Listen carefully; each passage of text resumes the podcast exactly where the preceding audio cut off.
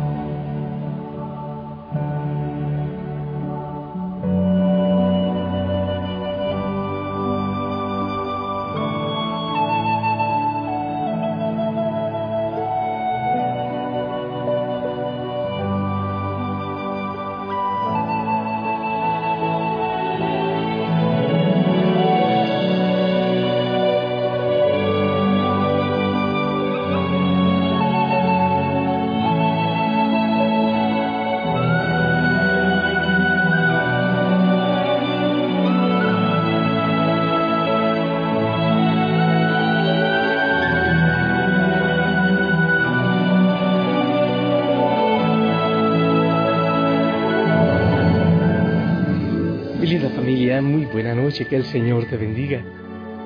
Espero que estés muy bien, que hayas vivido un lindo día. Yo sí, en la presencia del Señor, gozándome eh, y rogándole como siempre, Señor, enamórame más de ti, Señor. Yo quiero ser más de ti. Yo quiero ir muriendo más y más, muriendo poco a poco a tantas cosas que hay que morir. A mi orgullo, a tantos deseos egoístas para pertenecer más a ti para unirme más a ti. Bueno, ni para que te cuento todo lo que yo le hablo y le pido al Señor. Y lo que muchas veces me quejo con Él, porque como casi siempre le quejamos, nos quejamos con Él, cuando somos nosotros los frágiles y los débiles. Familia, bueno, hoy en la exaltación de la Santa Cruz, tanto amó Dios al mundo que le entregó a su Hijo único, para que todo el que crea en Él no perezca, sino que tenga vida eterna. Porque Dios no envió a su Hijo para condenar al mundo, sino para que el mundo se salvara por él. Eso es hermoso. Antes, antes, antes, yo no tenía una buena relación con la cruz. Decía lo mismo que otros hermanos, pero ¿cómo voy a amar donde mataron a un ser que amo? Oye, después entendí que no fue un asesinato, que fue una ofrenda, que fue una entrega, que fue con amor se hubiera escapado, ¿eh? Pues lo hizo con amor, porque en la cruz se resume la vida, se encuentra la vida, ahí está la vida, y da sentido.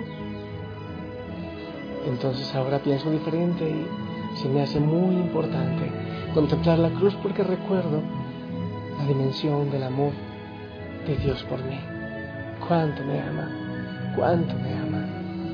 Y entonces eh, tener esa certeza de amor de Dios me da la paz. Y de eso quiero que hablemos un momentito, de la paz que el Señor puede dar en nuestro corazón. Porque hay veces que uno siente que ya llegó al fondo. Oye, hasta en Getsemaní, el Señor Jesús se sintió mal, en la cruz también. Muchas veces creemos que hemos llegado al fondo.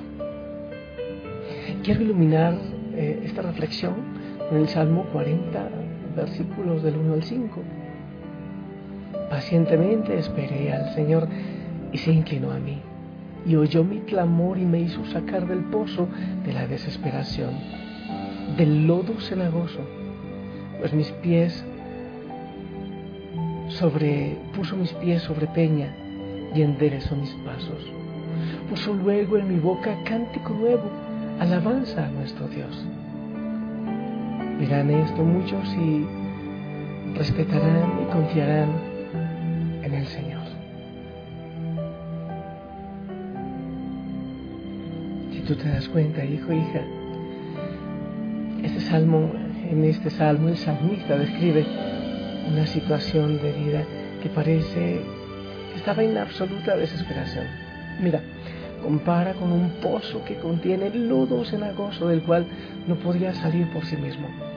Como tantas veces podemos encontrarnos nosotros, sea por la debilidad, por la enfermedad, por el pecado, por cualquier razón. Entonces clamó, dice el salmista al Señor, y luego esperó. Clamó y esperó. Oh, sí. Si tú estás en una situación así, como en el fondo, como en el, en el lodo, yo sé que me dices, no es fácil esperar. Y menos esperar pacientemente. No, no es fácil. No es fácil esperar cuando las cosas parece que van de mal en peor. Cuando estamos en medio de una situación en la que no podemos ver esperanza alguna, en la que humanamente nos parece que nos estamos hundiendo más y más a medida que pasa el tiempo. Pero cuando lo hacemos, cuando nuestra fe nos permite estar tranquilos y depositar nuestra angustia en, en manos del Señor, abandonarnos en Él, siempre vamos a sentir que Él se inclina a nosotros, como dice el salmista. Él se inclina, pone cerquita su oído y, escucha nuestro clamor. Qué bueno que medites eso. Si te sientes en el, en el eh, fondo, clama, espera pacientemente que el Señor te escucha. El rey David, autor de este salmo, dice que Dios puso sus pies sobre una peña, sobre una roca, en tierra firme, y lo encauzó en el camino correcto, que cambió eh, todo, hubo un cambio extraordinario en la vida del autor de este salmo. De la oscuridad pasó a la luz, del lodo movedizo a una roca firme, de la desesperación pasó a la esperanza. Este es siempre el resultado en la vida de quienes confían y esperan en Dios. Finalmente, el mismo Dios puso en su boca cántico y alabanza, gozo y paz en su oración. Y todos los que conozcan este testimonio respetarán y confiarán en el Señor. Qué lindo cuando oramos con los salmos, pero así, profundizando. Pero vamos a otra historia, cuando el rey Nabucodonosor amenazó a los tres jóvenes judíos, ¿te acuerdas? Sadrach, Mesach y Abednego, que los iba a echar al horno, al fuego ardiendo, si no renegaban eh, de Dios y adoraban a la estatua de oro. Eso está en Daniel capítulo 3. Ellos contestaron, he aquí nuestro Dios, a quien servimos. Puede librarnos del horno de fuego ardiendo y de tu mano, oh rey, nos librará. Y si no, sepan, oh rey, que no serviremos a tus dioses, ni tampoco adoraremos la estatua que has levantado. Esta es una declaración de absoluta confianza en Dios. Sabían de quién se fiaban, sabían quién les tomaba la mano. Esto implica una total seguridad de que Dios tiene todo el poder para resolver las situaciones difíciles que hay en tu vida. Pero que si no lo hace, como dicen estos muchachos, pero si no lo hace, es porque tiene pensado algo mejor en tu vida. Aún así sigue confiando en Él. Estos tres muchachos, siervos de Dios, fueron atados y los echaron al horno de fuego. Entonces sucedió algo realmente increíble. La palabra, la Biblia dice, el rey Nabucodonosor se espantó y se levantó apresuradamente y dijo a los de su consejo, ¿no echaron a tres varones atados dentro del fuego? Ellos respondieron al rey, es verdad, oh rey. Y él dijo, he aquí, yo veo cuatro varones sueltos que se pasean en medio del fuego sin sufrir ningún daño. Y el aspecto del cuarto es semejante a hijo de dioses, a un ángel. Daniel 3, 24.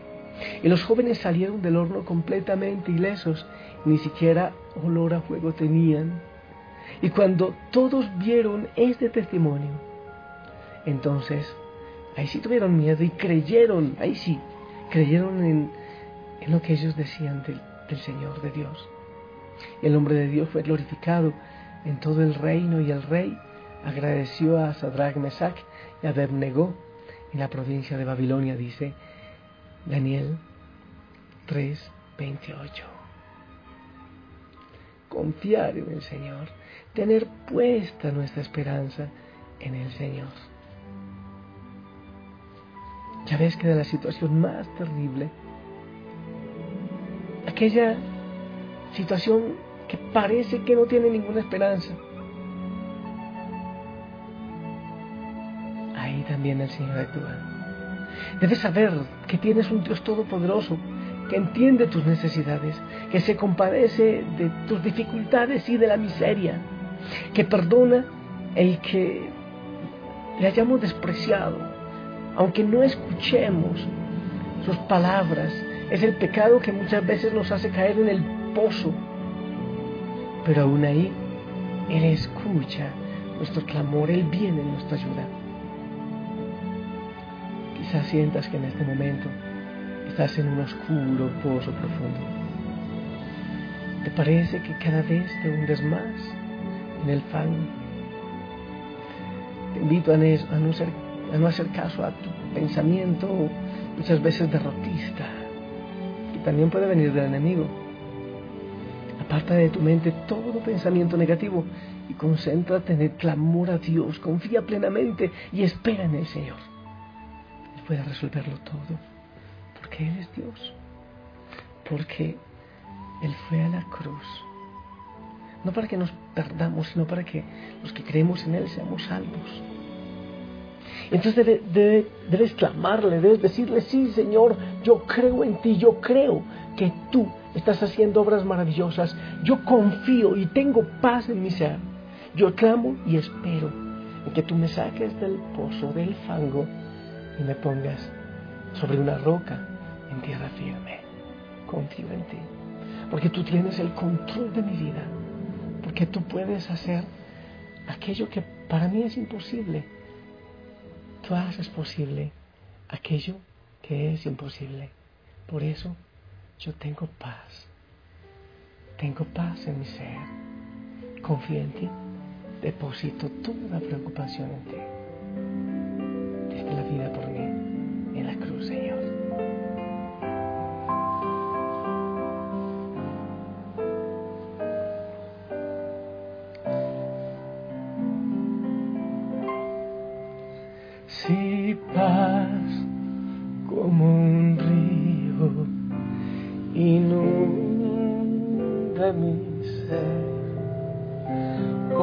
pruebas azotan mi fe. No importa mi suerte.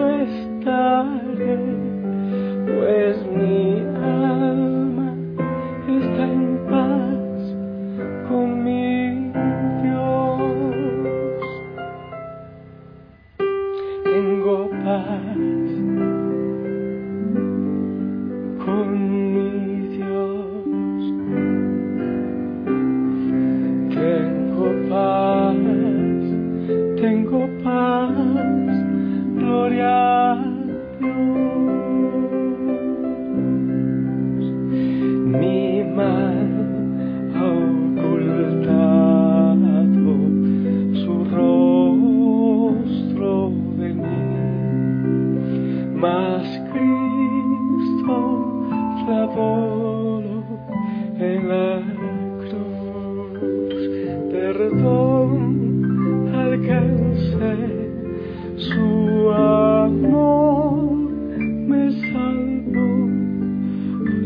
el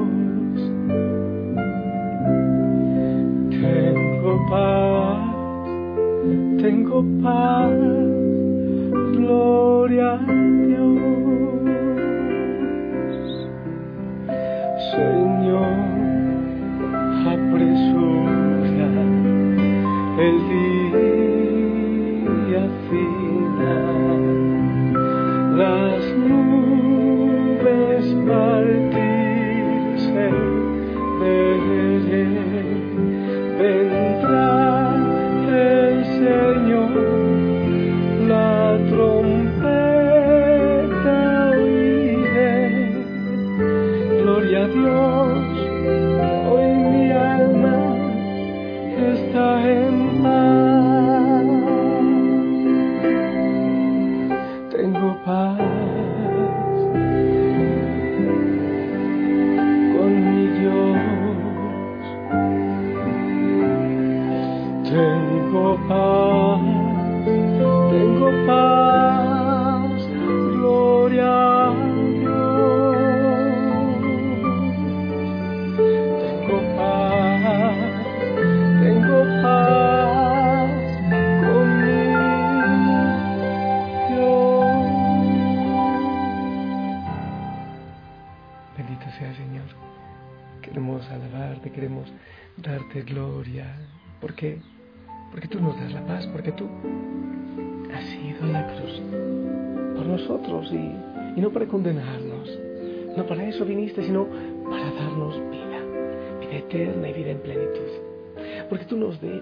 dejas en soledad, porque tú estás con nosotros.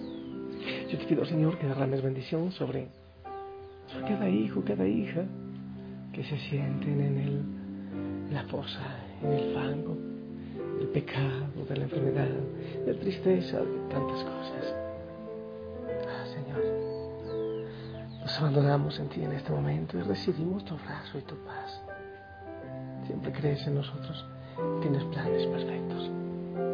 Muchas veces no nos das lo que pedimos porque tienes un plan mejor, tienes un propósito mejor. Gracias Señor por eso y yo te pido Señor que, que derrames bendición sobre cada hijo, sobre cada hija en distintos lugares del mundo, que todos reciban tu bendición. Esta bendición también quiero que vaya muy especialmente porque pronto, pronto, ya les diré la fecha, la hora y el lugar, tendremos encuentro Osana en, Lima, Perú. Hermoso y también vamos a tener un encuentro pronto, familia Osana en Quito, en Ecuador. Que el Señor bendiga también a las personas que están haciendo posible estos encuentros. A los que tienen dolor de manera especial, les bendigo en el nombre del Padre, del Hijo y del Espíritu Santo. Amén. Esperamos tu bendición.